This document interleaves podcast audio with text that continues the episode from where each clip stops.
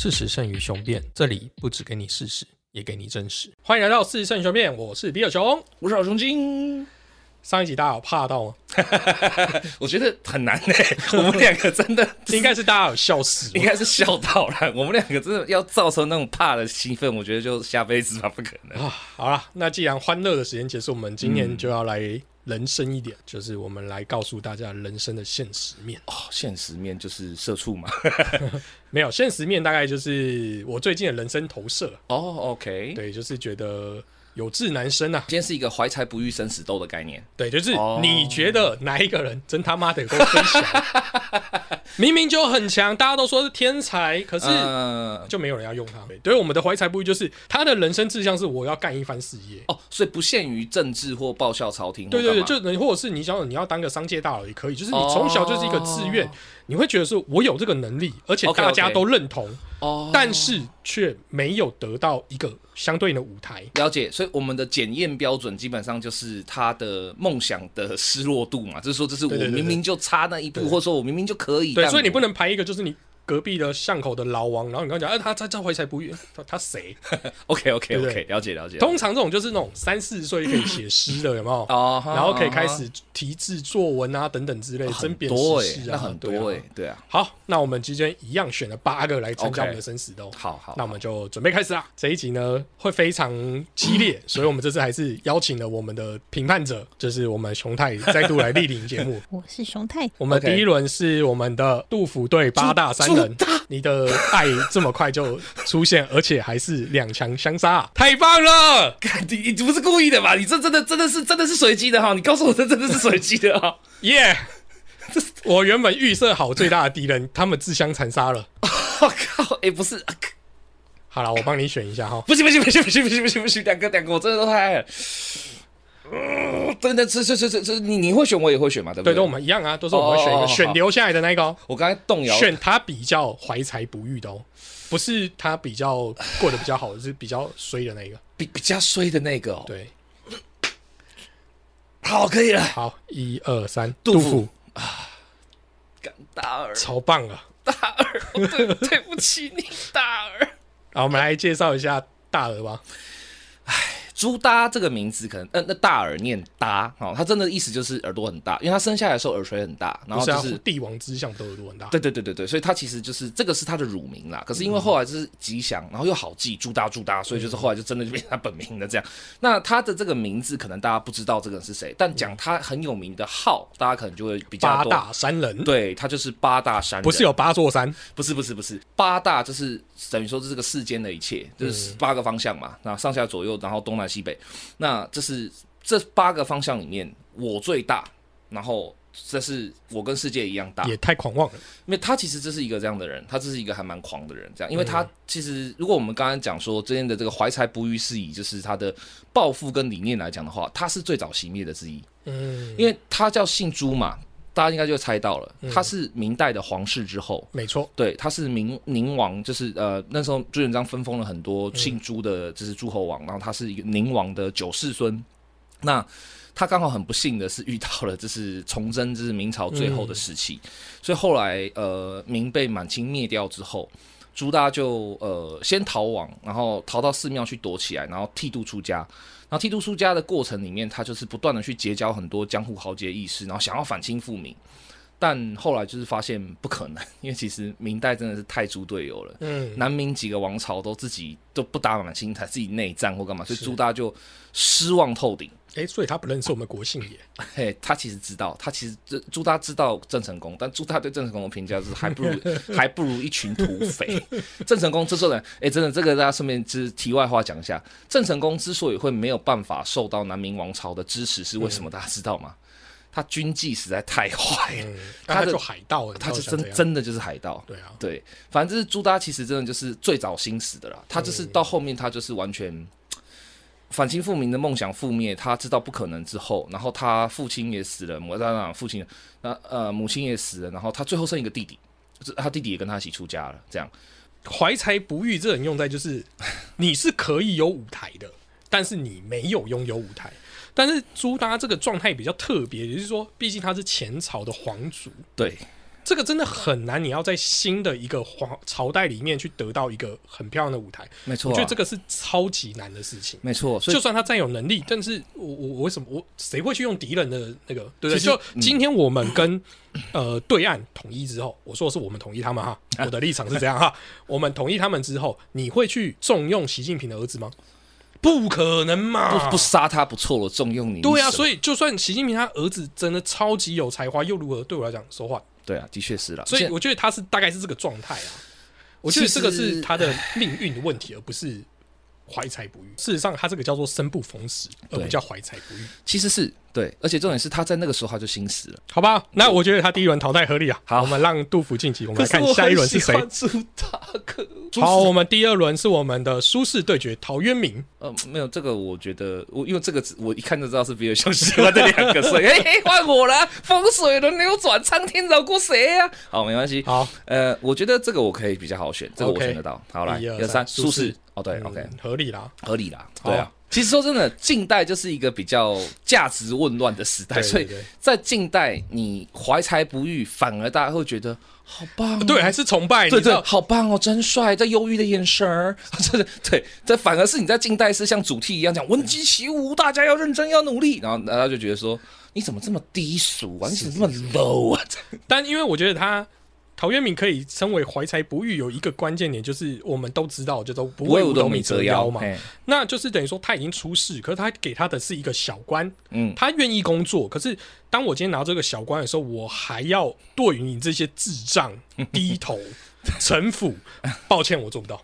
对，所以那就很明显知道说，我觉得这怀才不遇对比就是说，凭什么他可以当大官，我不行？也有这个成分，但我觉得陶渊明他的怀才不遇其实比苏轼低很多的关键原因，是因为对陶渊明来讲，他的理想就是归于 就是归隐。我觉得他只是比较早豁达，对对对对我来讲是这样，就是他比较早看开，就是啊，算了啦，反正你们要这样玩你就玩嘛，我出淤泥而不染，我就去种我的田，对啊对啊，不然他隔壁写桃园哎、桃花源记，是啦，可是这是陶渊明他的特色，就是说在怀才不遇这个观点下的话，他其实是因为你讲的，他其实跟朱大在这点有点像，嗯就是已经心死了，嗯，他的梦想已经从本来是可能是匡复记匡世纪名或怎么样，转移成朱大是已经转移到诗酒或是转移到宗教去，朱大先佛后道嘛。那陶渊明的话是，他就是完全转移到他所谓的田园生活里面这样。嗯陶渊明他本来因为他是呃曾经是近代名臣陶侃的孙子，嗯那就是他其实本来啊是有佃农帮他耕作的，然后他是有自己的田地的，但后来他是怎样，你知道吗？他在家喝酒，然后晚上看看看书看画的时候，因为喝酒喝醉，然后很开心，然后不小心把家里面失火了。他把自己家剩下的唯一的一个主宅烧了很多，然后烧掉很多之后，然后他很多的财货，那个时候是没有钞票，你要知道，近代是没有是货币经济的，就是物质经济，就是你的仓库啊，你的谷仓有多少以物易物啦。以物易物，对。对，然后就是他把自己的 最后的身家自己烧掉了一大堆，而且他真的不是故意的，所以后来他养不起这些佃农，他只好自己来这样，所以他其实在这方面我真的觉得就是就活该吧，真的真是活该。好啦，我但我觉得他至少有一个有一个志气，这就是我每天都在跟老琼讲的，就不要为五斗米折腰嘛。你看人家陶渊明都做得到，你也一定做得到。好，下一题，我们的太白 VS 我们的徐渭，两个都是很蛮污点的人，说实话，哪污点？一个一个死登徒子色鬼，喜欢嫖雏妓；一个杀自己老婆，就因为怀疑他对一个疯子，一个出一个一个色鬼，一个疯子。好了，可以看这，我想一下，你看怀才不遇是不是？怀才不遇。好，OK，好，一二三，许太白，，哎呦，你看到李白啊，他是不是号称诗仙嘛？对大家给他的、就是等于说他的文采是非常高的。嗯，通常来讲，就是文采高的，在那个科举年代就是写文章这种嘛。对，取取士啊取士方式，对，所以代表他的如果斯文已经在这个当代已经是一个 top one 的存在，没有理由他得不到高官，这就是我最基本的论点。嗯，好，那换你的徐渭，徐渭基本上他是也是从小神童，就是很很小的时候就可以就是读兵书啊，读很多很多东西这样。嗯然后后来他最厉害的地方是什么？一般来讲，在中国，你有这样子的才华、有这样才能的人，你就会被培养成一个书生，就是你只嗯只会读书、只会考试，这样手无缚鸡之力。徐渭是军职出身哦。嗯徐渭因为他在明代，那在明代有分成军户跟民户，军户就是你世代得当兵，然后你可以世袭爸爸的军功军职这样。所以徐渭就是世袭了爸爸的军职以后，加入了去讨伐倭寇的行列，嗯，到了胡宗宪帐下。然后胡宗宪当时打倭寇，打那个呃徐唐跟就是一些就是呃呃不同的队伍的时候，所有的策略都是徐渭出的。没错。对，但你这样讲一讲，人家太白也是有一身武艺的。他是个人战力啦，而且他其实武力也没有到很好吧？对啊，对，没有没有记载，我就说不准嘛。熊太，你觉得这样子够你判断了吗？还是需要再一点？我我还是想要再知道徐渭还有还有什么好特长。徐渭最大的特长就是说，他除了在军功，他是以军职，他是打仗行武行武出身，然后后来他成功的平叛了倭寇之后，徐渭非常的会写文章。当时去打倭寇的是在明朝嘉靖年间，然后是内阁是严嵩这个幕府，这是所谓的内阁长是严嵩。徐渭以一个武人的身份写了给严嵩祝寿的文章，然后让整个朝廷的人都意识到，哇，这个文章写的真好，然后还传科啊，就是把它做成那个科板，就是那种是可以去拓印拓的那种科板，传科这样。所以你看，一介武人可以去撼动这么多读书人的心，觉得说，哇，这个文字写的太好了，这样，然后让这么多人觉得他是文武双全的人才。好，那我也要补充。嗯，你知道我刚才说了讲李白诗文很厉害，那他诗文到厉害到什么程度？就是那时候唐代有一个大官叫做贺知章，那贺知章给他一个评价是什么？他叫做天上谪仙人，你知道什么意思吗？谪仙人的意思就是他是神仙，但被贬到人间了。你看他这么厉害的能力，然后在上面得不到好处，然后下来人间还没有得到好处，你不觉得这个不是怀才不遇吗？这是什么？那我顺便再补，因为我刚哎、你不行，不是，可是我只讲徐渭的好啊，我没讲到他叠的地方，你都讲到叠了，我要补啊，不然他他怎么分？他这个太难分了吧？好，对啊，好，我跟你讲，徐渭叠在什么地方？后来因为严嵩事实上是个大贪官，所以后来严嵩被张居正那一派斗倒了，就是被整个就是他被拔官，就是被抄家抄家灭族，就对了。牵连到就是胡宗宪，就是他徐渭的长官，然后也牵连到徐渭，因此徐渭就是所有的军功这些东西全部都没有了。就是被都拔掉了，但他因为曾经考过生源，就他曾经考过科举，所以他还算是读书人的身份。可是因为他这是作为读书人，他觉得我明明就有军功，我明明就是大大明王朝最好的捍卫者，你们竟然这样对我，然后就开始越来越自暴自弃，跟越来越愤世嫉俗这样。然后有一天他就怀疑他自己的太太偷人，然后就拿着一个铁锥把太太的头打破了，他是直接拿铁锥把太太的头直接这样砰插破的。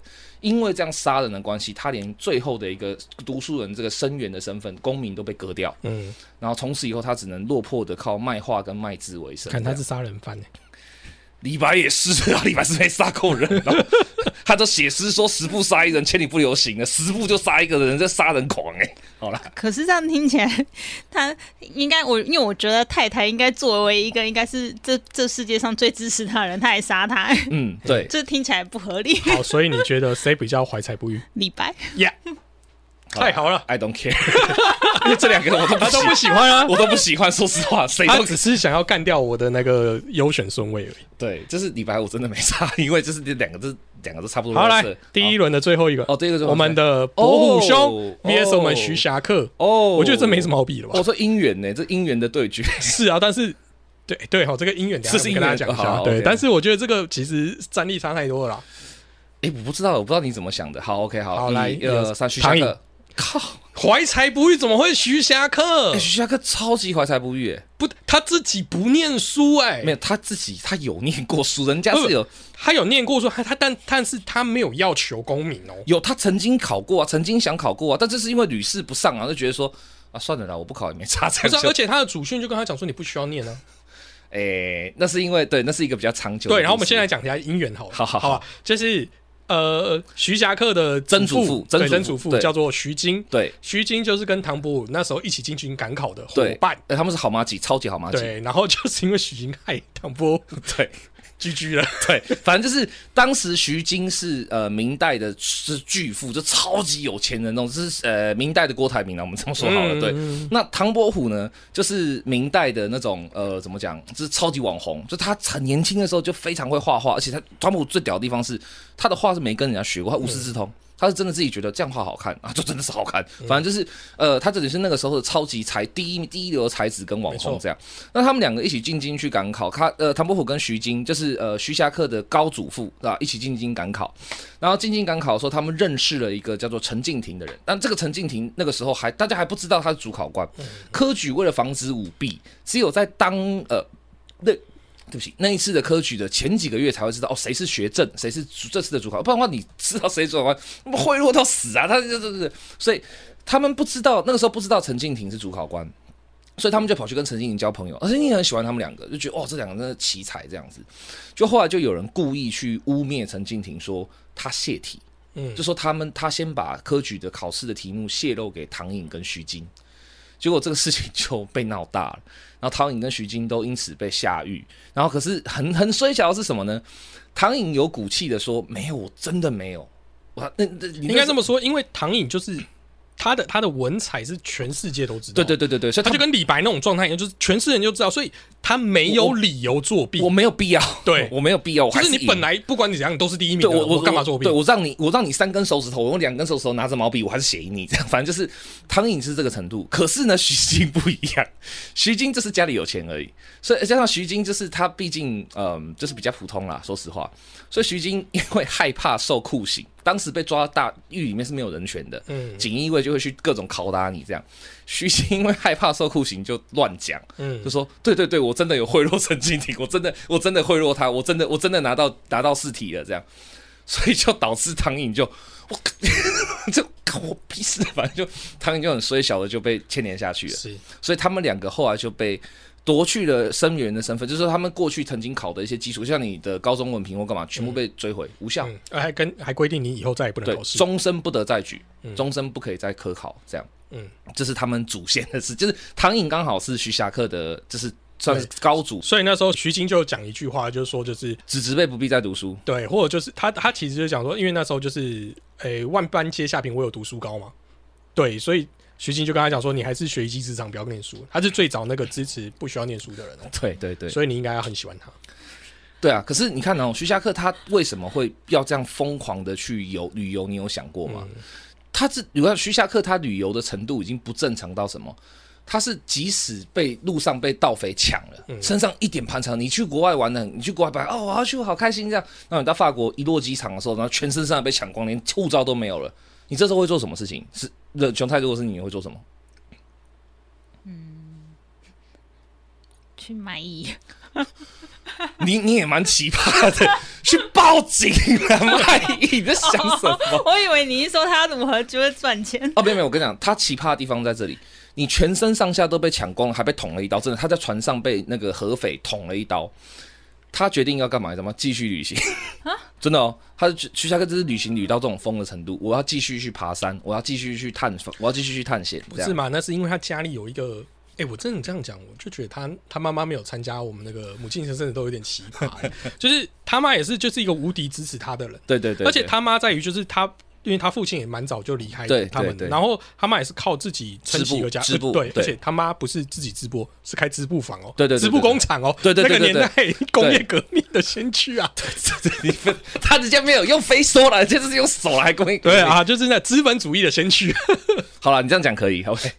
对，就是等于说他妈妈靠他开这个织布坊而就是可以供养他，对对对对然后他妈妈就支持他说，哦，如果你想云游山海，你就去吧。对对，然后他就会变成说，哦，好，那我就拿一点钱出去，而且他其实不是一去不复返，他是来来回回，对，他是一直会回家对，的。所以说他大概就是类似有拿 KPI，就是我回到家跟我妈讲一下，我这次去了哪里，然后有哪些事迹，然后这些故事分享给他妈妈听，然后他妈说，嗯，很棒，那你下次要去哪里，然后再跟他讲一下来，他就在出发那种。这个这个你有点脑补过度。没有，他就是这样。没有了，乱讲。徐霞客他之所以会旅游到，我想，就像我们刚才讲的，就是你你你已经被刀捅了，然后全身上下都被抢光了，你又受伤又没钱不。是，他是旅游部落客啊，他当然要完成他的旅程啊。我跟你讲，徐霞客他的那个《徐霞客游记》是他死后才出版的。他如果是布洛克的话，他为什么不现在就出版？他照理说应该是去完一个地方以后，他大张旗鼓，然后还去茶馆说书，还在那边讲说，各位想听听看大理的山洞里面有什么吗？想听徐霞客冒险吗？来抖内这样。那如果今天他没有打算出版，何必记录下来呢？他只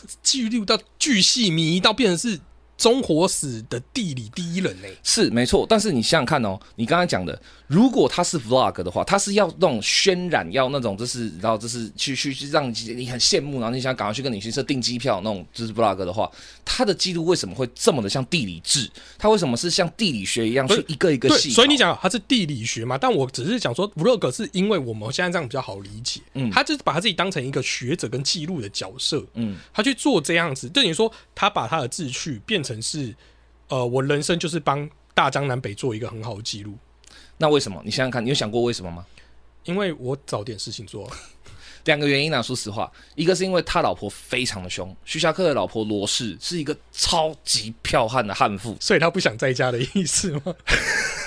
一方面，说实话是；另外一方面是什么？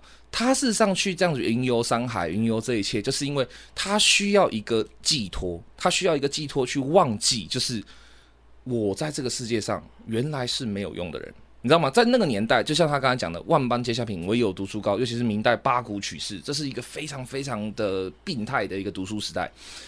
在他这样子的家系，徐家虽然说到他的时候是已经有点家道中落了啦，嗯对，但是还是比一般人强得多。对，像他这样的家系这样子的人，我如果不去考个功名，你知道他那个眼光就是怎么样吗？就是你今天如果是比如说比尔盖茨的孩子、祖克伯的孩子，干你不是哈佛的哦，哇，你不是耶鲁的哦，哈，你社区大学，是这种概念。对他来讲，去这样疯狂的这样去跑去找，是他在去讨一件事情，就是说我在这个世界上，我真的与公民无缘，嗯那我能干嘛？我想做干嘛？我想，我想能能做什么？所以他才会去做这样的事情。好，徐霞客先到这边，不然我怕没时间打讲唐寅，唐寅都没讲到。好，唐寅来讲哎、吧。哦，对，我刚才没有选，我以为对呀、选完了还没选哎，呢那。看徐霞客讲太多了。对对对好，呃，唐颖其实他就是大家都知道唐伯虎嘛，只是嗯但是影视形象跟本人形象的确差很多啊。嗯，影视形象太过于呃，那叫什么？太过于风流，而且太有钱。说对对对对对，就过得太爽了。对对对对事实上他其实过得蛮不爽的，超级就是他其实蛮衰的了，就是蛮可怜的，而且落魄的。就是比起来，他家跟徐晶那时候比起来，他们家根本就他从才也不能算小康，就是家里有一副田，就这样而已。对唐家从以前到现在从来没有有钱过，对他爸爸他爷爷都没有有，钱过。就就是可以养活家人，对就是呃，你家有饭吃，就这样，不是饿死的那种，就是取取乞丐的状态。所以他原本要求取功名，加上他就是非常有文采，他就觉得他一定可以报效朝廷，嗯而且得到一个很不错的官职。没错，可是因为这件事情之后，他就落魄了。嗯，然后你看，从此再也不能当官，对，也不能考试，所以他就只能靠什么，就是卖画。所以他其实就是一个，最后就是靠帮人家画画这样子写诗，就过一辈子，对对对，的确，就蛮穷困潦倒的，嗯可以这么说。嗯，好，所以我们刚才分别这两个嘛，那小你要选谁可以谁？决定了。你觉得谁比较怀才不遇？我觉得唐伯虎，对，唐伯虎才是怀才不，许家客根本就不因为他是这样听起来他很衰懂耶，我懂，我懂你意思。OK OK，好，我接受，我接受，我对，懂。因为他听起来很第一个是徐霞客，他还可以去玩嘛，对不对？对徐霞不能不要讲去玩啊，对，徐霞客他在做地理考究，嗯哼，对不对？他去做他自己真实觉得，就等于说。又回到那句“天生我材必有用”，哦，他有在另外一个地方找到他的舞台，哦，OK，OK 只是他现在产生的这个舞台并没有被世人理解。确实确实在那个年代，谁管地理啊？呃其实而且而且它的地地理精确到，就是他连那个地理这里这是什么气候，会长什么植物，对对对对，这种都写。一般人地理，你跟去写游记，你就说哇靠，这里有什么东西超好吃，就这样而已。一别 屁啦！中国古人，中国古人都会说现在的人，哦，现在了，对对，谁会去讲说哦，我今天到了这个，例如说呃板桥区，哦，它可能是在台北盆地里面一个最热的地方，不会有人这样写。是确实确实确实，他只会告诉你哦，怎么油库口的面线很好吃，就这样而已啊。所以你看，他他虽然也是去旅游，但是他这个旅游是比较有科学基础的。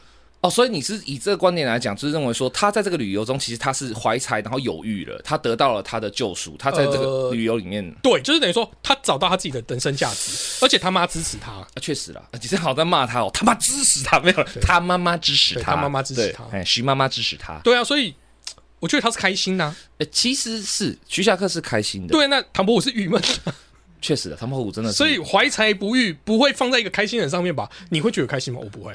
好了好了，对了，好，但我同意了，好，那唐伯虎唐伯虎唐伯虎可以可以可以。好，第一轮结束了，哇哦第二轮，第二轮的一开始是李白对苏轼，哦，看，那不用讲啊，秒这杀，一来个，一二三，李白苏轼，我就知道好哦，苏轼还不够怀才不遇啊！这个人被贬官的记录大概是中国这是有史以来第一高的。你知道苏轼一共被贬了多少次吗？八次，整整八次，这八次都是超级外放的那种贬。嗯哼，哎，苏轼他最可怜的地方是什么？就是哎，你知道苏轼一般来讲考中状元，就是考中等于说，哎，你用现在概念讲是国家高考第一名，不是补考，高考，国家高考第一名。你觉得他应该要几岁？好，你觉得他应该要几岁？二十岁吧。二十或者是反正就是应该要至少要成年嘛，对不对？对对对，苏轼十七岁状元，嗯，十七岁状元郎，全国第一，然后是清点的，而且这个重点是苏轼他最屌的地方是，他考上状元之后，然后他还觉得说，我被因为那个当时你考上进士科之后啊，你要被吏部全序，就吏部要去先观察你，你适合放在比如说呃公理刑部事这样子，你放在哪一个哪一个部门比较适合？然后就是呃苏轼就觉得说，诶，我想要当的是法官。所以他就自己不放放弃了，就是吏部对他的权序。就吏部说啊，那你先去，比如说呃，你先去地震地震地震局去去当一个科员好了。然后苏轼就说不要，我去地检署。那他说哎不行啊，你这个权序这样跨不过去。他说苏轼说什么你知道吗？我再考一次，哎还是考中，而且第三名还是厉害。所以你看这个人优秀到这个地步，然后 这么优秀的人。但是呢，他是为什么会怀才不遇？为什么会被流放八次之多？因为当时宋朝一个很严重的问题叫党争，就新旧党争。新党啊，就是以王安石为首的，这是改革派，认为说就是啊，宋朝是有这些问题，所以我们要怎么改革？那旧党就是以司马光为首的守旧派，就是没有这些问题，都是因为我们不够了解圣贤书，我们要再读书读得更认真一点。这样，那这两派之间斗争的很激烈。那苏轼就是很喜欢干一件事情。就喂，我今天觉得新派说的比较，新党说的比较对。就哎，安石兄，我挺你这样。然后王安石就觉得，哈哈哈哈！你们看到了没有？当朝第一的年轻的状元是我的人。然后转头苏轼就说，哎，不对，在这在这个这个事情的另外一个面向上，司马兄，我支持你。王安石就很没面子啊，王安石就觉得耍我是不是？就然后司马光也觉得说，哈，看到没有，小朋友果然才是懂得圣贤之道的这样。然后苏轼再会再加，他最要，如果你只做到这边，那也就算了。这种蝙蝠在中国官场很多，然后苏轼会再加一句最要命的，但我觉得两位都是智障。苏轼的嘴很坏，超他娘的坏，你知道，所以就是他就是。我觉得你没有在帮他加分啊，没有，我在告诉熊太说，就是他是为何会怀才不遇这样，所以他你看他这干了这样的事情，嗯，然后所以他就是被新党也讨厌，旧党也讨厌，好，所以他就等于他这样，因为这样被贬官了。那我跟你讲嘛，嗯，你看他刚才是。苏苏轼有文采是你知道的事情嘛？那他也去考试了，得到状元嘛？这就被印证了嘛？就代表他是有才学。可是李白在还没有考功名之前，他的才学已经被全世界人都知道喽。嗯，有吗？有啊，就是已经蛮红的。哦，你说哦哦哦，他我的诗词已经蛮红的，他就是已经被已经被人家知道他是一个很很会写诗词的人。可是呢，他是因为身份的关系，他没有办法考试。啊，是，也就是说，这个世界这个国家没有给他一个公平竞争的机会。他是什么？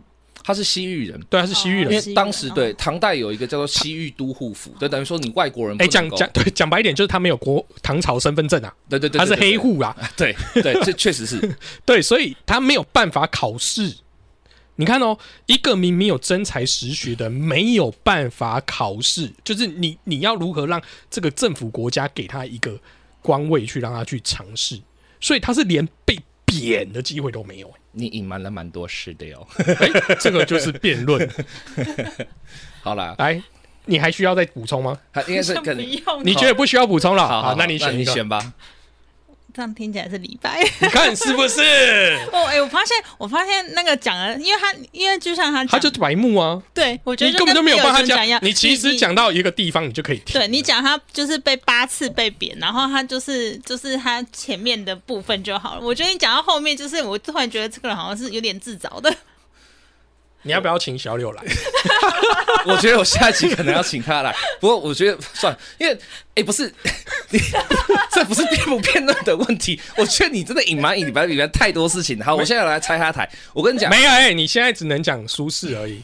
我们不能讲，因为李白会在下一轮再继续出现。所以你下一已经哦对，然后他已经被选了，还没对啊，所以你只能讲苏轼。你来讲一下你苏轼有多么的怀才不遇。好，其实我原本也蛮想选苏轼，就是他讲完以后，突然觉得好像是李白。没关系，我等下会帮你补充。来吧，他他用了剑招，算了没关系，反正苏轼就是呃，他其实最怀才不遇的地方就是，你看一般人你被贬了一次两次，其实大概就心灰意冷了嘛，你就觉得说那我摆烂就好了，算了。我不干了，或者是啊，这是怎么样？或者陶渊明一样嘛？哦，我回归田园啊，我这边自以为自己很开心，但陶渊明其实痛苦的。陶渊明很痛苦哦，陶渊明其实到后面都还会有那种后悔的诗，说我是不是应该 应该要去当官比较好？这样，反正就是苏轼他厉害的地方在哪里？他被贬了将近八次之多，但严格来讲是六次啦。两另外两次其实是半途就被追回来了，本来要被赶出京师，然后又被追回来了。这样，那苏轼被这样六次大贬的情况下。一般人都已经放弃，但苏轼没有。苏轼是被越贬越开阔，越贬他越觉得其实好啊，贬贬官是好事啊。开玩笑，贬官离开京城这种是非地，离开你们这些不讲实话的，离开你们这些一天到晚莫名其妙像小学生一样。嗯，你说这个好，我就说不好，这样我自己做我该做的事情。所以苏轼被贬的地方，当地的人民都很怀念。但你这样子跟怀才不遇又扯不上关系。你看，你又你又中到一个点了，他很开心，他怎么怀才不遇？重点来了。他虽然看起来是很开心的，重点是他虽然看起来好像一直有替黎民百姓做事，但苏轼的心中最大的遗憾是什么？他弟弟跟他爸，还有他妈妈。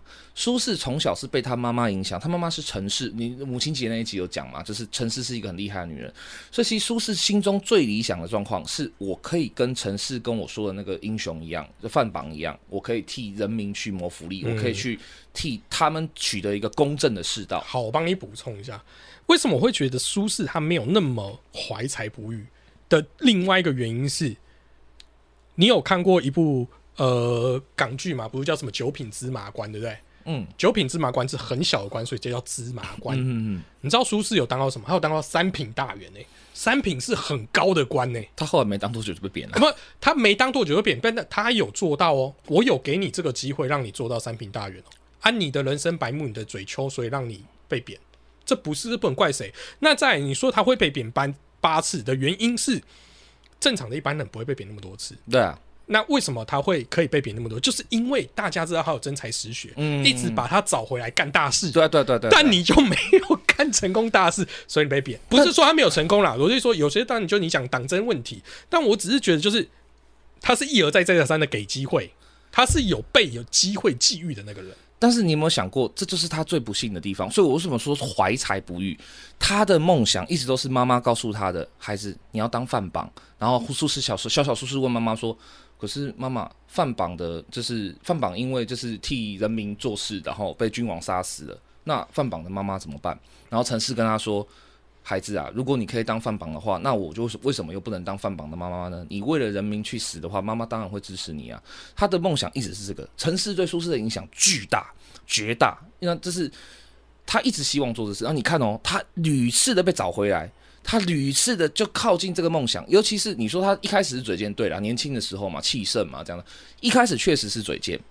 但到后面已经不是嘴贱的问题了。苏轼最悲伤的地方是什么？是后面他也学会了圆滑，后面他也学会了计谋，后面他也学会了怎么去跟双方去找折冲。但是事情已经到了不能挽回的地步，是他人的愚笨。明明就你们一个都没有被贬过，你们没有走过我的路，你们没有看过黎民百姓过得有多苦。你们每天在朝堂上就是为了这种为反对而反对，为争执而争执，而我明明就知道一切，但我就是劝不了你们。我年轻的时候白目，对我后来学会了圆融，我后来学会了宽容，我后来认识了佛印，我还会还有了幽默感，因为苏轼幽默感一直都很好。但我用尽了一切方法，你们就是不听啊，对啊，这才是他最伤心的地方。的确，真的是没错。然后你就参养。他，你的战术策略运用正确，我也不能说但是我觉得，如果怀才不遇，不是应该是他连机会都没有，对啊，才叫怀才不遇吧？但是听起来他有八次机会嘞。对啊，呃，可是他的八次机会都，你说前两次可能真的是他自己败掉，可能前面真的是败，后面才比较才比较像怀才不遇吧。李白也差不多啊，其实好了，我不能讲李白，好，没关系，先让李白。好，下一个是我们杜甫跟啊，那我大概知道你会投谁了。我想你应该也要知道。我觉得我完全预测今天的冠亚军啊。哦，好啊，好啊，这部分都在我计划内。OK，OK，好好，好来，好了，一二三，杜甫，嗯。而且讲都不讲，不用讲啊，因为杜甫啊啊，你你也杜甫是不是？我我我也只能讲杜甫啊。哎呦哎呦，不是啊，因为我觉得伯虎伯虎有一个很大的缺点，嗯呃，你小时候是天才，被大家捧在捧在，你会很容易的啦。有很容易的自得意满这这这百分之百的少年得志嘛。确实啊，确实啊，确实啊，他少年得志之后，自己又不懂得看人，你又认识了一个纨绔子弟。虽然我不能说徐晶是完全的坏人，他不坏，他不坏对，但只是说你你就自就就只能说你衰。然后，嗯那你认识他之后，你考了好，老师说，呃，你知道有一些比较厉害的人，不是我们都会开玩笑，同学不都是哎、我没念书啦，我没念书，哦没念书啊，就考出来第一名嘛。嗯你为什么不这样呢？你如果是这样，你就没事啦，你就不要一考完试，你就在那个红楼酒酒店里面，然后到处跟人家讲说啊，只是考试太简，那么小儿科，你们都不会写，你们这个智障一样。他确实有这样干，对啊 确实有这样干。那你一定就是会被人家抓到把柄嘛。如果今确天确实啦，对？确实的，对啊，他其实真的就是这方面，他比苏轼还要摆步的多。对，而且他后来其实有跟随他，他虽然不能考科举，但是古时候中国做官有两种方法，一种是你考科举，但等于是你正式考公务员。嗯，另外一种什么约聘嘛，跟现在一样啊，那叫幕僚，那叫募兵或幕僚这样。他事实上后来有去投奔一个也是明代的宗室王，这样宁王啊、不是宁王，忘记了哪个王哇，忘记，反正他是提投奔那一个明代的宗室王，就皇帝的哥哥或是堂哥或者怎么样。就后来发现 这个王想造反，所以他就很害怕，因为他就是我已经逮过被被被污过一次，黑过一次，说泄题给我，我我花钱买题目了。我今天如果再被逮到说我跟一个造反能走这么近，那我真的是跳到黄河都洗不清啊，瓜田李下。对啊，所以唐伯虎干了一件很屌的事情，他脱衣裸奔，他真的他这是脱衣裸奔，然后装疯，就啊我疯了这样。然后后来那个王就觉得啊，这就是喜欢他的才气才才找他来的，就是疯掉了，算了算了算了，赶他走这样。嗯。所以他是因为这样子，所以就是而且那时候唐伯虎不是被人家号称什么江南四大才子，对啊对啊对啊。然后还有谁？祝枝山嘛？对对对对祝枝山曾经就跟他讲过一句话，在他那时候考乡试进举的时候，就有就有劝告他说：“夫为千里马，必遭秦暮楚。对。果见其机耳，非未表入骨相。”嗯，意思就是你既然是一个千里马的话，那你就自己要知道隐藏啊，不然的话。一定会有人想要把你干掉，为什么？因为你太露骨了。你是千里马，你让其他的马怎么活？其他的马难道就只能够被当马肉？所以你看，一样是才子之一，却可以这样劝他，告诉你做人啊低调一嗯点。对对对，嗯，然后再另外一个也是四大才子之一的文征明。啊，对对对，文征明他爸爸就说啦啊对，：“子为之才宜发解，然其人轻浮，恐终无成。就是文征明是他是所谓的，就是跟唐伯虎并列的名名四大名家，四个大画家之一。那唐伯虎曾经跟文征明的爸爸也是很有名的一个画家，嗯我忘记叫什么名字，两个字文什么忘了，反正是跟他学过画，很短的时间这样。那那个时候就是呃，他爸爸就曾经评价过唐伯虎说，就是你其实我没什么东西可以教，因为你真的是。算天才型的画家，嗯你你不去不是去学过去的那些画法或什么的，你的画技事实上是浑然天成的，我反而及不上你。但他就警告过他一件事，就是说你的这个才华是来自于你的轻狂，嗯但有一天你的轻狂可能会用完，但你的才华却跟不上的时候，你就危险了。他之前警告过他，但他们不听，就觉得说、嗯、有差吗？我可能吗？这样反正就嗯，对，所以比起怀才不遇，他就自己的问题。对，其实他是有一点点，就是他的失败其实是可以归咎的。对啊，对。而其实唐伯虎他还有最后一个比较需要调呃，怎么讲，比较少人知道的事情啊。他后来为了生活，其实他蛮呃，不是说堕落，就是他其实财气就没有了。他就是为了生活，就光是为了求温饱就，就就饱了。就、他后来其实画了很多春宫画，就是 A 图。呃没有，因为他他讲过一句话嘛：“不炼金丹不坐禅，不为商贾不耕田。对闲来写就青山脉，不使人间造孽钱。”对，所以他不想要去帮有钱人写字画画。对，但是他后来这个全部都打破了，就是我为了要活下去，我不管了。嗯，对，嗯，所以其实他算堕落的天才啦。OK，那就冠亚军就是我们的先胜对决啦。李杜对决是吧？哇，这个这个从这个真的是我想李白跟杜甫的对决这件事情，从唐代呃唐末，然后到宋，然后到一路都有人玩，到我们今天来，我们这样子先先停在这里，我们先不要讲。来，你原本预设是不是这个结果？是。差不多差不多，但我本来以为不是李白，你原本以为是苏轼对杜甫，对，嗯，跟我想一样。但是我原本预测你的前三喜好就是八大杜甫，杜甫、八大、苏轼，第三，哎、苏轼不是第三，那你是第三是我第三本来进去，然后被你挑掉了。辛弃疾。啊、对，我那时候就觉得，就是苏，如果今天是苏轼进到冠军赛，嗯。其实我觉得我们两个都可以都可以过得去。嗯，对，然后我知道老熊根本就是他，就他就是杜甫始终捍卫者啊，对我超爱杜甫，所以他说什么我会判断不出来，他要他要弃车保帅保谁，我就心想说他就杜甫还什么弃车保帅，还没有要保什么？我本来我其实说实话，我本来以为他会觉得我心中的第一名是八大。不是啊，哦，是哦，我一直都知道是杜甫啊，哎呦哎呦呦呦，八大一定是第二啊，但我是抓不准第三而已，我只是猜第三应该是杜甫。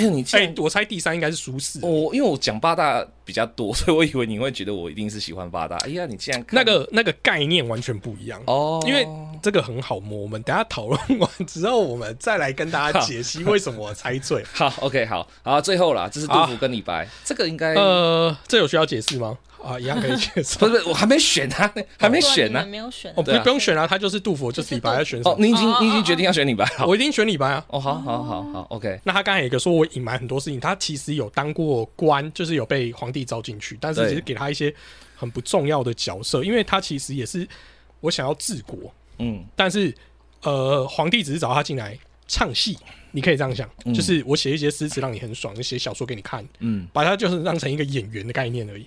那你觉得一个有志之士只是去当小丑，他会开心吗？不会嘛，对不对？好，再来呢，他会说李白势利眼，他会说李白呢就到处呢去攀结一些富呃权贵人士。那你知道理由是什么吗？刚刚我们只是讲的就是他没有办法有真正考试而去获取功名的机会。那唐代还有一个制度，就是你可以举荐，对，所以他才需要去找这些权贵去跟他讲说，拜托你给我一个机会，或者你拜托你帮我讲讲话，我是很想要报效朝廷，我想要做一点事情。我饱读诗书，你们都知道吧？我是天下最会写文章的，你们也都知道吧？拜托你们，就这样。那他，你看到、他到处去递履历哦，结果得到的是什么？没有人鸟他，是不是很可怜？嗯没有人鸟他，嗯，好啦，好来，我马上来反击啊！哎，你要讲杜甫啦，哦，我知道我要讲杜甫啊这个杜甫跟他是同时代的。杜甫，呃，先讲第一件事情哈，杜甫年纪比李白小，对，对小十一岁左右吧。对。然后第二个事情哈，杜甫刚出道的时候，李白已经成名完了，李白已经是就是从唐代的朝廷里面被玄宗视金归还，就说好了，我看够你的才华了，我觉得你很棒啊，不错了，那你也老了，五十九岁了，可以回家了，这样。所以是在杜甫最年轻的时候遇上了就是已经老练老快生成的李白。杜甫当然二话不讲就觉得前辈厉害屌，不佩服这样子的，对李白一片真心的交配。嗯哼，李白对杜甫的事情是怎么样呢？嗯哼，就是你当年因为你是胡族外族的身份，你到处去托人关说请求，你找了贺知章，找了孟浩然，找了就是呃高高适跟王生，找了这么多人去帮你背书，去帮你做，结果你进了玄宗朝廷以后，你唯一做的事情是什么？摆烂。你就是喜欢在朝堂上喝个烂醉，然后就是表示说啊，我谪仙人，然后随便用个两三句诗这样子。而且重点是那个时候，杜甫是希望李白帮他一把的。因为当时虽然他刚离开长安，但是李白的文明已经是天下皆知，而且是大家都知道这个家伙很厉害。李白不鸟杜甫，因为李白知道杜甫这个家伙是个厉害的，是个厉害的潜力潜力股。如果把他这个时候就提起来了，我怎么办？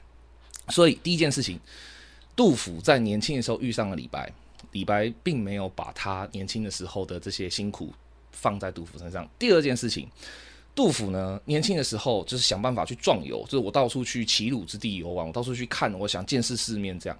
后来杜甫也曾经曾想考考试，然后考试的时候第一层就比较简单的考试科举考过了，但后面比较难的就没考过。然后就是杜甫就一直都很为万万谈，但是他就是有努力的继续去试啊。那杜甫是一个非常努力的去试的人，我到处去也是到处去投履历，到处去投诗文，然后到处去告诉人家说，哎、我真的很认真，我真的愿意这样子。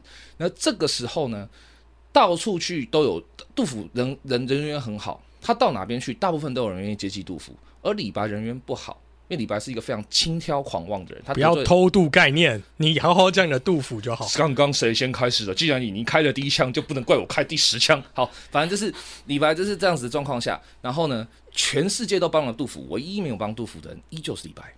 那后来最后李白有最后一次当官的机会，但是他后来又错过了，他又就是在官上没有表现好，然后就被贬了。这个时候李白才想到杜甫，而杜甫那时候已经几乎是穷困潦倒到决绝的状况下了。杜甫还是很仗义的跟李白说：“你只要愿意来，弟弟就愿意挺你，弟弟愿意帮你这样子。”然后李白就一听打听到，哈，他现在已经这样子了，呵呵，转头就走，跑去找别人了。然后杜甫呢，苦等李白不到。后来李白又被贬官一次，杜甫这个时候攀上了四川的一个叫严挺的人，一个严挺的军阀。然后这是严挺也很喜欢杜甫，然后就照顾了杜甫。杜甫赶快写信给李白说：“哎，你现在可以过来了。”然后李白说：“不要，来不及了。”这样，所以从头到尾李白都没有把杜甫当兄弟过，但杜甫从头到尾。坚持的想要去替李白着想，然后去好好的跟李白一起发展，因为大家都是辛苦人嘛。你在跌的时候我还小，我后来跌了知道你的苦，我想帮大哥一把，但最后才发现，原来你从来没把我当兄弟。而且重点是，杜甫一直这样子努力了一生，最后得到的结果是他留下了史上最多的诗一千五百首。杜甫的诗是历史上保存的最完整的，李白的诗只有九百首不到。而且重点是，李白跟杜甫的这个关系到最后，杜甫都没有口出恶言过。他只有在最后李白去世的时候，他没有发讣文，就没有发哀悼文，那就是就只有到这样而已。我但我从来不讲你坏话，但李白讲杜甫的坏话可不少。对，嗯，大致上是这样。我想知道你刚刚一直 在场外一直 摇头是什么意思？他刚才不是讲说什么，就是李白都不帮杜甫的忙吗？嗯，都主要是在讲这个嘛。嗯，你都知道李白他就 他就不是这么受人喜欢的。嗯，那你都说他都被玄宗赶走了。嗯，他最好是有办法帮你，确定那时候的帮不是帮倒忙吗？玄宗是给他万金给他赶走的。好，你说他为什么要摆烂？那这很件事情很简单嘛。嗯嗯嗯，我就说了，你是一个想要报效国才，你要发挥，你我要当行政院长的人吗？你叫我当演员，嗯，我待得下去吗？我待不下去的话，我又不想应付你，我只好装疯卖傻。他没有啊，他想要就是得到玄宗的宠幸啊。他想要得到玄宗的宠幸，但他主要是想要自视那块，而不是我想要当一个哈巴狗啊。你又想要得到人家的宠幸，然后你又哈巴狗又哈巴不过人家，不，所以所以他才觉得就是好吧，那我就装疯卖傻，把让你把我赶走啊。这是一种，这这就像现在职场上面你会看到有一些人，就是他是有能力，可是因为他就不好意思自己辞职，所以他就只好变成是漠不关心，然后爱做不做，然后变成是老板最后想说好，不然你你你离开好了。那这样子他有怀才不遇吗？他完成了，他成成功逃走了，反而是杜甫一生努力。他怀才不遇是因为他没有被放在对的位置上。杜甫还不是一样，而且杜甫还努力了一生。来，你那你这样讲，你刚才讲杜甫，我给你机会考试，嗯，可是呢，你自己第二次没考过，对，他之后他还继续考啊。那不，你继续考吗？那我们就讲一讲。你看你前面讲的苏轼，嗯，你前面讲伯虎，这都是状元之才，嗯，杜甫不是啊。杜甫哪不是？杜甫也曾经后来，杜甫最厉害的地方就是我科举考不上，那我去当宾客。我当宾客，我走到哪边哪边欢迎我。我走到这节度使去，节度使欢迎我。我走到安史之乱，我被安史之乱人俘，我被乱军叛军俘虏了，连叛军都欢迎我。嗯，这个人做人多么成功，而且重点是他一生都没有放弃。杜甫到他五十九岁死掉为止，而且是死的非常凄惨，死于食物中毒的这个状态下。在他死掉的那一天，李白也没有放弃啊，他也是一直不断的，就像我刚才讲，一直在丢履历啊，一直去别人那边试，只是因为他就是老实说，你要讲他失败，就是他看走眼嘛，他就是不是那么适合他自己以为的世道而已。其实说真的啦，你要我说实话的话，就是李白早就放弃了。而且李白这个人，他最大的特性就是，如果你可以像杜甫一样诚恳一点的话，你有那个本事，你真的就觉得你自己这么金世记名这么重要的话，那你为什么没办法像杜甫一样做出同样的事情？你们的才学差不多，你们在历代韩愈跟柳宗元、欧阳修各家大大家里面，大多数都是凭李杜诗篇等同高。嗯，那你既然有等同高，那你为什么做不到杜甫该做的事？哦，我觉得，我觉得这个就是。个性使然，嗯，这么说好了，杜甫就是老穷亲，你就可以这样讲，他就是得不到，郁郁寡欢，然后觉得他虽然不觉得天下人负我，但他就觉得这个世界欠我一个公平。确实，但是呢，李白就如我，我也是，就是不得志，嗯，可是呢，我反而就觉得更豁达。我我就是好吧，那我就人生有酒须尽欢，就是像李白那么狂，我觉得是像他这样，就是啊，你们就智障。嗯，但杜杜甫的好处就是他不会说人家智障，所以他就会变成是他比较受人喜欢。嗯，但他这个受人喜欢反而就是对我来讲，他就是你自己把你自己放在比较低的位置，你没有把你的傲气展现出来。我觉得你看到李白到五十几岁遇到是四十几啦，是四十几岁遇到杜甫的时候，嗯他还是有一身傲气的，就算他被贬。对可是杜甫从来到底就当一个小迷弟，所以他就只让人家觉得就是你都是一个跟班角色。那你要说李白不理他吗？我我真的觉得就是，如果今天有任何一个人来求助我，叫我去帮他，好，我们就讲现实一点哈。如果今天有人跟他讲说，哎、那个比尔熊帮我提醒一下去那个那个 p a r k a s 群，我就会觉得你有病吗？我在里面那么黑了，你还叫我提醒你，嗯你有什么毛病吗？嗯，那我不不讲给你听，只是因为我不想要害你而已。嗯哼哼但对方就会觉得说，好像你在你那群里撞，然后你在里面那么知名，然后你现在连帮我进去讲个话都不愿意，我我要我要回什么？你告诉我我要回什么？那为什么就是每次杜甫想要去帮助李白的时候，李白都各种借口，然后不是啊，我我会觉得你要来帮助我，当然知道你对我很好，我把感激放在心里面，嗯但我知道你也不好过啊，而且你帮助我，我也其实也没有办法好过，我们何必要一次害两个人呢？这是李白的慈悲，好不好？我觉得你把李白想的太美好了。你也把李杜甫讲的太完美了。没有没有，杜甫一堆缺点，杜甫脾气硬，然后又就是很容易会就是呃觉得说我就是不能够放下我对世间的背对，那我我告诉你，李白就是这样嘛，他其实就是对我来讲也有很多这样评价，我就是浪漫过头，嗯。就是我们对于这个世界上存在一个很浪漫的执念，嗯，我会觉得我来做世界就大同，哦。但殊不知，事实上我们的个性是不适合仕途人事的哦我知道我知道我知道我知道我知道，就是我们在官场上是无法。啊无法八八面玲珑，嗯在这个无法八面玲珑，你又觉得说看其他人都智障的时候，你要如何在这个仕途顺遂呢？根本不可能嘛。可是李白他不理解，他会觉得为什么这些智障不能理解我？嗯哼嗯哼对，所以他放弃仕途，不代表他放弃治世的执念。哦 OK 我要说的是这个，就等于说他还是自比自诩大鹏嘛。他到死之前，他还是自诩自己是大鹏。嗯他觉得我就只是没有飞好，或是我飞了被树枝卡住而已。嗯哼对，但是如果你们可以的话，你们应该要大鹏一样，就是告到处去去弘扬你的自治。嗯对吧？可是杜甫就，老实说，我觉得从杜甫身上看来，我没有觉得杜甫很糟糕，并不是这个意思，嗯而是说杜甫比较像是另外一个层面的李白的原因是，他比较像是就是靠腰派的。他的斯文你看不出来他的豁达，而是他会觉得就是我我对你们都是先天先下之先天下之忧而忧，我还是感念所有的世人，然后知道这些，所以他就变最有名的写实写实诗人嘛，对不对？嗯。朱门酒肉臭嘛，嗯。杜甫啊嗯。是很百分之百的儒生，然后李白呢是百分之百的道家，但他们在文学就是他们在造诣上跟行为上就是一个齐齐平的那个叫什么知识文化，OK 对。其实你说实话，你知道为什么我会这么喜欢杜甫？就是你已经把答案都讲出来了。就是他跟我蛮像的，我的确有这种感觉，但我我不敢说跟他完全一样啦。但杜甫有一个地方，就是这个地方，就是你刚刚已经把答案也讲出来，但是讲偏了，就是他不是百分之百的儒家，他是墨家。嗯，杜甫的特色最大的特色就是我自己再苦，我自己再难受，我自己遇到了世间的再多的不公，我还是优先去关怀那些比我更难受的人。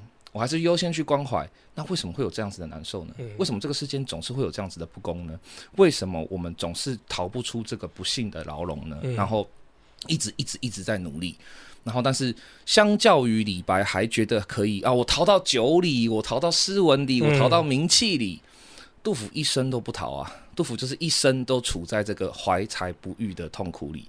我明明就用尽了一切，掏尽了我的真心，说尽了我的故事，然后用尽一切去关怀他人，但是这个世间给我的是，杜甫是很罕见的，在当代完全不红。嗯唐代在杜甫的时期里面，你看杜甫最后留下一千五百多首诗哦，嗯，你知道他在当代在当代的诗集或当代的诗文里面，他留下来的诗只有几首？九首，一千五百分之九。对啊，所以就是对我来说，杜甫的这种怀才不遇，但是他始终一生都没有在最后放弃，才是讲到这里就会觉得有一个矛盾点，就是说，嗯。你说杜甫走到哪，大家都是爱戴他的，嗯。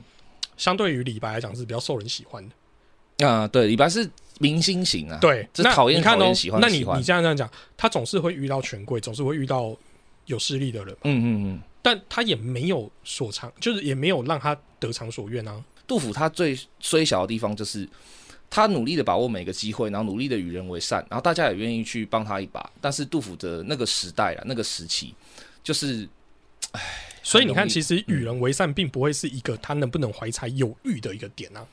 那我们今天讨论的不是说谁比较怀才不遇、对啊，对啊，我的意思是说，如果今天我们能能能效法其中一人的话，哦，我我要讲的是说，如果今天你认为就是我与人为善，嗯，就是让大家都很喜欢我的时候，我就可以把我的怀才变成有欲的话，那我们可以往这个方向去努力。嗯但反而他跟李白恰巧就告诉我们，不管你怎么做，怀才不遇就是怀才不遇。那确实啊，那确实这两个人都算是怀才不遇的。对啊，对，但是我觉得杜甫真的更胜一筹。李白就是他还有逃避的空间，你知道吗？李白还可以逃，还可以躲，然后还可以用很多怎么讲，就聪明识快的方法去骗自己、骗别人都可以。那杜甫就是一直都很诚恳、很诚实的去面对每一件事情。不是啊，那你把你自己过的痛苦跟李白把他过的逍遥，你觉得谁最后人生比较好？但是李白啊，没有可是我跟你说，我们现在都已经认同他们俩是同等怀才不遇了。那你为什么既然都是同等怀才不遇，你为什么把自己过成李白，而要把自己过成杜甫呢？我我觉得他们的怀才都怀才不遇，但是杜甫的怀才不遇更胜一筹。对我的想法是这样，就是都怀才不遇，但是就假设李白怀才不遇只有五，那杜甫大概只有十，这样杜甫就有十这样。我觉得我好难选哦。嗯，但是我其实刚刚本来就就是比尔熊还没讲之前，其实我也很好奇，就是如果就是真像老熊精讲一样，就是大家都这么喜欢杜甫的话，那为什么就是他没有比李白更多的机会？呃，其实呃，李他他的感觉就是如果我今天被一个人喜欢的话，嗯我觉得应该会大家都想要帮助我吧。呃没有这个这个这个可以回答你，就是杜甫他是很容易被人喜欢的，是因为他是因为他的善良跟他的真诚，他对谁都会表现，就是你不会讨厌泰瑞莎修女嘛，对不对？你但是你跟泰瑞莎实际相处之后，你通常会开始讨厌会觉得他很奇葩呀？对，你会觉得他很烦，因为就是他会一天到晚劝你说，你你为什么有这个能力？你家有这么有钱的话，你怎么不帮助苦人呢？你怎么不这样子做呢？这样，所以这杜甫他是败在这里。杜甫他很容易会因为他觉得你可以这样做，他他也不会去命令你，但他就是会一直啰嗦，所以就是他是所以他叫相对于李白比较不一样，李白也是其实他也是一片真心在对人，但呢他会比较想说，哎、兄弟给个机会吧，哎、兄弟给个机会，一直辱你这种，所以你会觉得他鲁小小，一个是人很鸡掰，一个是鲁小小，就是看你比较喜欢哪一个而已。是这样解释吗？他好像不是吗老熊经常不这么认为。虽虽虽然不是太准确，但也可以这么说啦。对，李白其实讲白了就是一个非常势利眼、厚脸皮，而且就是他一直要讲他势利眼，他就只是我想要找机会表现我自己。没有，李白是一个相当贪财好色，而且觉得就是名气本来就是在我。如果他今天贪财好色，他就不会讲千金散去还复来。千金山下海复来的意思，就是因为老子我有名气，我有才气，所以我不怕花钱，我钱花完了，你们自己会捧来给我。他是这个意思，不是好不好？打赌他的意思就是说，没关系，兄弟们，我们一起喝酒，酒钱我们一起花，一起出，反正今天钱花完，哪一天就可以再赚到钱。对啊，但这种钱是为什么？但再赚钱又不一定是我要赚你的钱，或是你要给我钱。不是他再赚钱的理由是什么？就是因为他觉得他自己有才嘛，他就觉得说，反正迟早会有粉丝捧着钱给我。他真的就是这么。那你为什么不说他迟早也许哪天有个机会，他就可以赚到钱？为什么要讲粉丝一定要捧钱给他呢？因为李白就是喜欢让好，那如果你讲是你那个粉丝捧钱的话，那现在 YouTube 每个人都是这样做，所以每个 YouTube 都势利眼吗？是啊，我怀疑啊，我直接一秒告诉你是啊。哦，所以在座的各位，只要有收抖内的 Podcast 们，老熊说你们都是势利眼。诶、在我的心中的某个部分，确实你是，我真的不怕跟你讲。好，对，那势利眼哪里错？讨厌呐，就是我讨厌呐。不，是他也是他也是不通不抢啊，他靠他的才气。例如说，好，你今天就算不管，我们就讲这些人好了，嗯我们就讲反骨这些人好了。嗯虽然他死了嘛，嗯就是死了才有名嘛。那我的意思说，他如果在他生前卖出了一幅画，也是粉丝捧钱给他，那他请问他哪里势利眼？反骨生前唯一发出的一幅画是他哥哥买的，对呀、他哥哥看其实太可怜了，就，哎，好了，不是我的意思就是这样嘛，就是他靠创作而得到抖内到底错在哪里？到底为何这样叫势利？不是创作抖内错在哪里？说实话，你真的要我再把它深论一点的话，是你如果说是像杜甫一样，好，你是认认真真的去做你自己，好好的表现你自己，然后去得到抖内的话，那我真的觉得那 OK。说实话啦，但李白最糟糕的地方就是，你明明就不是一个这样子的人，你不是一个你自己在诗里面讲的那么侠气，你其实是一个贪生怕死、好色贪财，而且非常的不顾友谊的混蛋。我是说，在史实上，李白真的，我真的是这么认知的。但那你是一个这样子的人，然后你却在，就像你知道，你常讲的嘛，就是那种网红，就是在荧幕面前，然后一副那种就是啊，我跟大家讲可以怎么投资这样，然后就是自己被诈骗了一整栋房子这样，你就会觉得很就是 我信你哦，这样就是类似这种概念。对，所以当然你可以说这是我对李白个人的敌意啦，但是就是我就是觉得你不配，而且就是你这么滑头的人。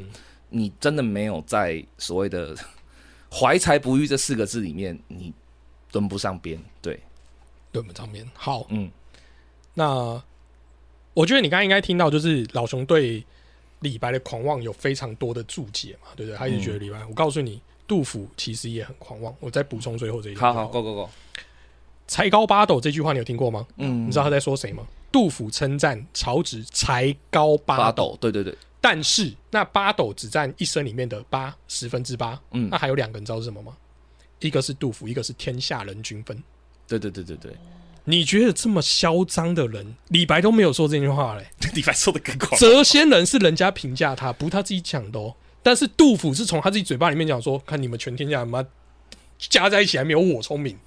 你觉得这样是不是更狂妄？嗯，很狂妄。谁？你要不要讲一下杜甫什么几岁的时候讲这句话的啊？二十，李白到五十九岁、六十二岁死掉都还在讲这种干话。杜甫过了三十以后就不会再讲这种话了。人家是会学习，是会成长的。所以反正就是，哎，反正就你决定吧。对啊，没关系啊，这是到最后怎么样都，对对对对。其实我还是有点选不出来。哇，选不出来。而且而且，因为其实听起来感一直前面一直觉得好像杜甫。人品真的很不错，他哪里不错？其实杜甫人品真的很好啊。可是其实我有我我有一个就是疑惑点在于，就是难道他有才气的人，他不可以很骄傲自大吗？嗯，C 说得好，有才气的人当然可以骄傲自大，可以啊。你凭着自己的才气为你自己去谋利是可以的嘛，对不对？但你可以因为才气骄傲自大，那你就陷害忠良吗？你可以做这种事，刚我这，你这 刚刚有你这有点多，不是啊？真的认真讲嘛？你认真讲，李白跟高力士的不和，大家都知道吧？对不对？但高力士是，哎，你知道高力士是一个超级忠诚的，没有他的华，安史之乱能平定吗？你刚刚一直说就是。李白对于就是失魂落魄的杜甫，或者没有才气的杜甫，嗯，呈现爱理不理嘛，嗯，你觉得如果是他是真的正如你讲的这么的势利，嗯，这么的就是会挑朋友，嗯，他也没有理由跟杜甫这样子一直游历，从我忘了从哪里一直游历到比较骑到江苏这里，对对对对，然后还遇到高才遇到高适嘛，对对对对对对，那他们三个人还玩在一起玩了一阵子，对对，玩了一阵子，对。如果今天我真的对你来讲，你是一个不重要的角色，你只是一个小咖，你只是一个崇拜我的迷弟，我需要这样理你吗？没有嘛？那我觉得那真的是因为李白那个时候已经就是知道他的时代可能已经快要过了，所以他我真的觉得他是一种因为预先投资的概念，因为他真的后面对杜甫的绝情，我觉得太过分。我真的觉得他对杜甫，你只是觉得就是他没有回他文，然后你觉得他很过分。他不只是没有回他文啊，就是他在其他的，就是比如说跟其他人的诗的，就是诗会或讨论，或者说在讲到诗或论诗的时候，你从来一次都没有把杜甫的诗提上去过。但杜甫的诗明明就写的很好啊，真的，他当代就有人觉得他写的很好啊，那你为什么不提呢？你我就不懂啊，为什么你就不提杜甫的诗呢？你提张九龄的，你提一些就是明明就没有你好的，你就偏不提杜甫。杜甫在那个时候写的诗很多，就跟你可以几乎等价齐观、并驾齐驱了。你为何就不提？我觉得你这个根本就是因为成见加上去的一种就是偏执。原因是我这么说好了，你还记得我们在讲母亲节那期特辑的时候吗？你看那个叔本华他妈做了什么事？叔本华妈就是觉得自己家族直接有一个天才啊，所以我儿子觉得不是，是我。对，嗯。但我们那天的结论是什么？是不是他因为这样而造就了叔本华？哦，你是指那个？啊，我觉得不是，我真的觉得，我觉得就是啊，不可能，我绝对不相信，我真的不相信李白会是做这种事情。因为你说，我跟你讲，叔本华他妈妈，我们可以说是跟他跟叔本华的孤证嘛，对不对？因为他们是父母子，他们是脱不了关系的。你只要举一个例子就好，给我一个例子给我就好。嗯，李白有对这么多其他的人都做过提携帮忙或怎么样的事情，为何你为什么就没有对杜甫做？为何？就给我一个答案就好。为什么这么多人你都能帮，这么多人你都有帮，这么多人你都可以跟他相唱和或怎么样什么的，就独独这么一个挺你到底的好朋友、好兄弟，你就是把他当做空气，那你最后死的时候换来了他把你当空气，这合理吗？这真的我不觉得这个是一个好朋友或是怎样的事情，这样。嗯，这件事情我觉得我没有办法辩真伪，原因是毕竟这是历史，没有没有一个人百分之百记得他实确实确所有的事情。实确实，所以在你可能有限的资讯，你综合起来是这样子，我没有办法反驳你。对对对，但就我讲的，我也可以觉得，嗯也许在我的世界观里面，他并没有做这件事情，哦而且他，我觉得就像我讲的嘛，李白最后走的真的比较偏道，他虽然也是道，他真的是道士嘛，对不对？他是他是他是对。那我的意思是说，他的想法也是比较偏道的，确实确实确实也可能就是觉得嗯兄弟爬山，各自努力。OK。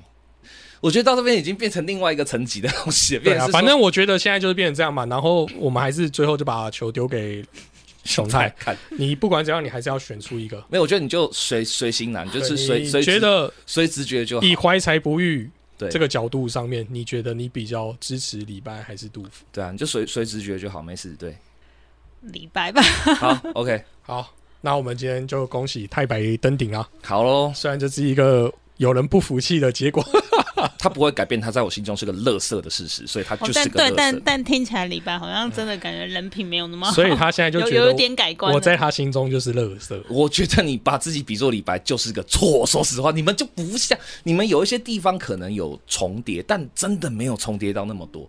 你没有李白那么滑头，好不好？你也没有像李白。但是李白所有的概念，因为没有被讨厌这件事。因为不是，因为他把道融在他的诗里面，他其实讲过很多东西，都跟我就是应该讲说，我为了这一集，我做了好几天的功课，嗯，嗯我都在看他们的诗词这些之类的。嗯嗯嗯，老实说，哦，我听到李白很多词就诗词就会很悸动，你知道吗？杜甫不会是没有惆怅，而是但杜甫就会觉得说，他就太愤青了，哦，对他就是在骂人，我觉得这是没错的，就是他骂人，我都我都认同他。可是李白告诉你的就是《将进酒》这一篇、嗯，里面讲人生人生得得意意须须尽欢，，对，莫待哎莫使金樽空对月。月。嗯，老实说，李白在人生里面没有叫人生得意的时候，以他自己的评价，绝对没有人生得意的时候。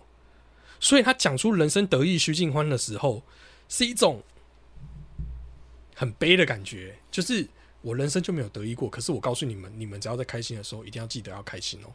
但我没有开心过，这是你们不知道的事情。哦，好吧，我不会这样子去评价李白。而且，然后哦再来是他下一句比如说讲的最经典的那一句嘛？“天生我材必有用”嘛。他讲出这句话，他告诉你就是说“天生我材必用”，但事实上他就知道他就没有被用啊。他觉得他是才，对我应该怎么说？虽然我觉得你可以用很多地方去检讨李白的才，就像我刚才也有讲的，他其实是自以为他觉得他可以治世，对，但也许他的个性是不适合的。但我是说，在他自己的看就是视角上面的时候，他是一直认为他自己有自知之才的。那嗯你他觉得他没有得到那个机会，但他却告诉你“天生我材必有用”，他是给自己一个精神胜利法。我觉得你要你要想说，一个这么傲的人，最后只能沦论到精神胜利法，你知道有多可怜吗？这对他的人生打击有多大吗？我觉得你却一个一个这种就是就是横空出世的天才，最后是跟你讲说无用之用为之用，你就那种感觉。那我身为天才要干嘛？第一个，我真心不觉得他有那么的天才。说真的，你不管是以就是诗学的方面来说，或者是说以政治上或军事上，反正是以任何一个概念上，我觉得，我觉得李白我会这样评价他，我不觉得他是天才，但我会觉得他很有创意，他很能够去把一些呃旧的东西拼凑成新的东西，他有这个能力，我同意，他很能够创新，但他的才能，嗯，我完全不觉得他真的可以金世记名或干嘛。然后他读的书、做的事，他的历任的一些行为，其实都是自私的，他都是为他自己在做事。那所以你都是在为自己做事的这个情况下，我不觉得你会。你你有把天下放在眼里，你知道吗？你其实根本没有心，你心中是没有天下的，你心中只有一件事，就是为何天下人不承认我是天才？那你说的这个，你刚才讲的这个《将进酒》啊，然后《末世金樽空对月》啊这些东西什么的，啊你说一个这么傲的人，然后却要沦落在这个地步，这是很悲的。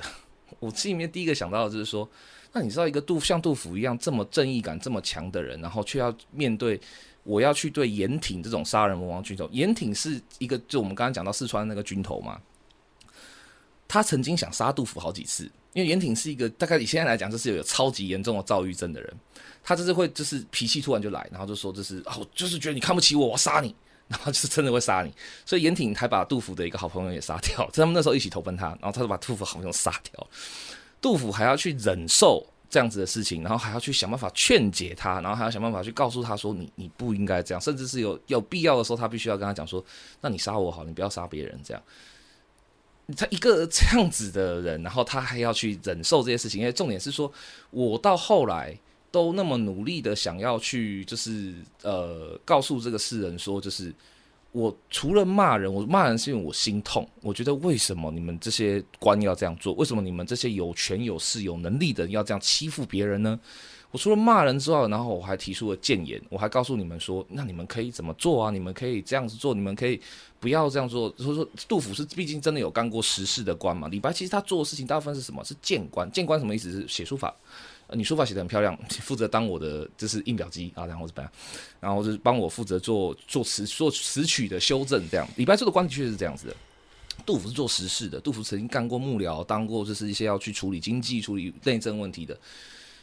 那杜甫丢掉这些官的原因是什么呢？就太同情这些底层百姓了，他常常会不愿意收税。你说谁比较悲？我觉得看人，然后这这这是真的是一个价值观的问题。这样对，那对我来讲，杜甫悲；那对你来讲，李白悲。但是这个呃，这是真的就是陈主观的，所以这个 is fine，这没有关系，对啊，对。但是我真心觉得，你把自己比作李白，只对了一部分。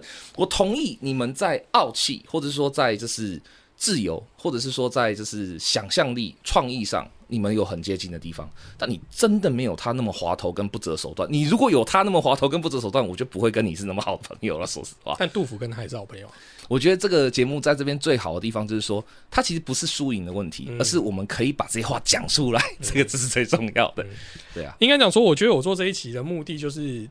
就是就不会言让大家知道，就是反正我最近就在找工作。嗯嗯。好，我觉得我想自己李白可能会被人家抨击啊，但我只是想的是怀才不遇啦。对我像李白这样，我也是到处到处释放善意。嗯，对。但是劝你没有得到一个好的结果，而且全世界人都认同你的价，呃，认同你的技能，认同你的价值，认同你的知识水平等等之类的。嗯。可是你得不到，得不到你你想要的那个舞台。就这么简单而已。那今天不论是李白也好，杜甫也好，甚至陶渊明、陶渊明徐，徐渭这些人都一样啊。对啊，对，其实大概都是这样。只是说，你可以从这些人之间，你去看到看到一些东西，让你我觉得也不是释怀。就像我跟你讲的，就是这几天其实我心情波动是蛮大的。对，就是有陷入那个不到负面情绪，但是有陷入到一个很奇怪的情绪之中。就跟我今天这几天心情起伏就蛮大的嘛，就是有一种就是。你看了这些前人、这些前辈们，他们就是这种怀才不遇写出来的这些文章跟诗词，有时候听了就会觉得有有有点想要落泪的那种感觉。我理解，完全理解，就是我的心境已经完全投射在那边了，因为你会觉得就是对我也就是这样。嗯，这种不是叫做自比孤高，并不是那意思，是。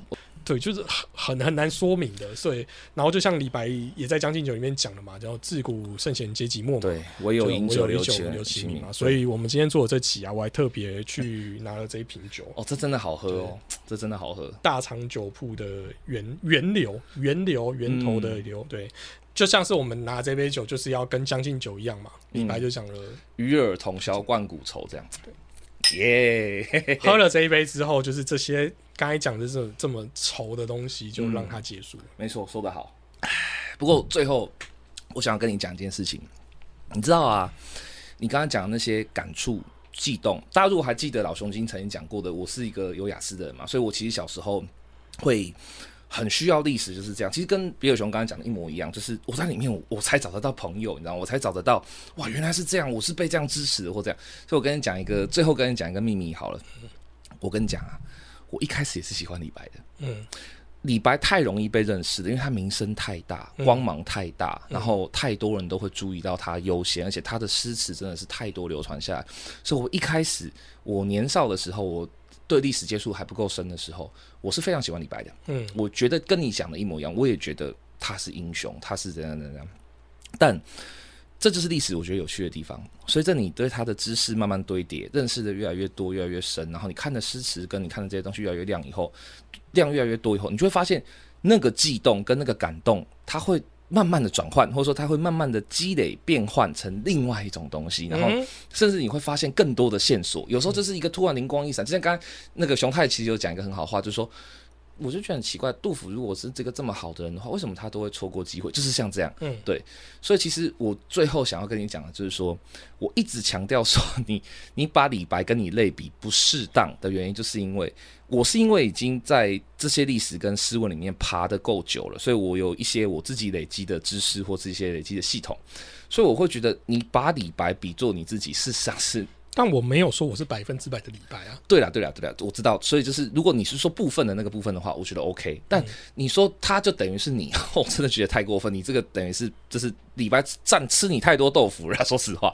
对，所以我觉得如果你可以从这一次的经验里面得到这种快乐，或者得到这种悸动的话，我觉得就是雄辩之后这种生死都应该要再多玩一下，因为我觉得有还有很多很多历史的东西可以跟你一起玩，然后可以跟你一起就是这样同销万古愁的同时，然后你会慢慢的觉得这个世界其实没有那么寂寞，有的时候真的它只是藏在历史的某个角落里面，它就是让你不寂寞的人。不是啊，那你的朋友都是诗人，我不早点去找他们吗？不要啦，你先先找我嘛，对不对？我都我是我是这个死人的大大怎么讲大掌控者，这样 你先找我，我帮带你把这些死人认识一圈，然后你最后时间到了，你再去找他们，这不是比较方便吗？比较有效率吧？好，世界上有没有？我们下次再见，拜拜拜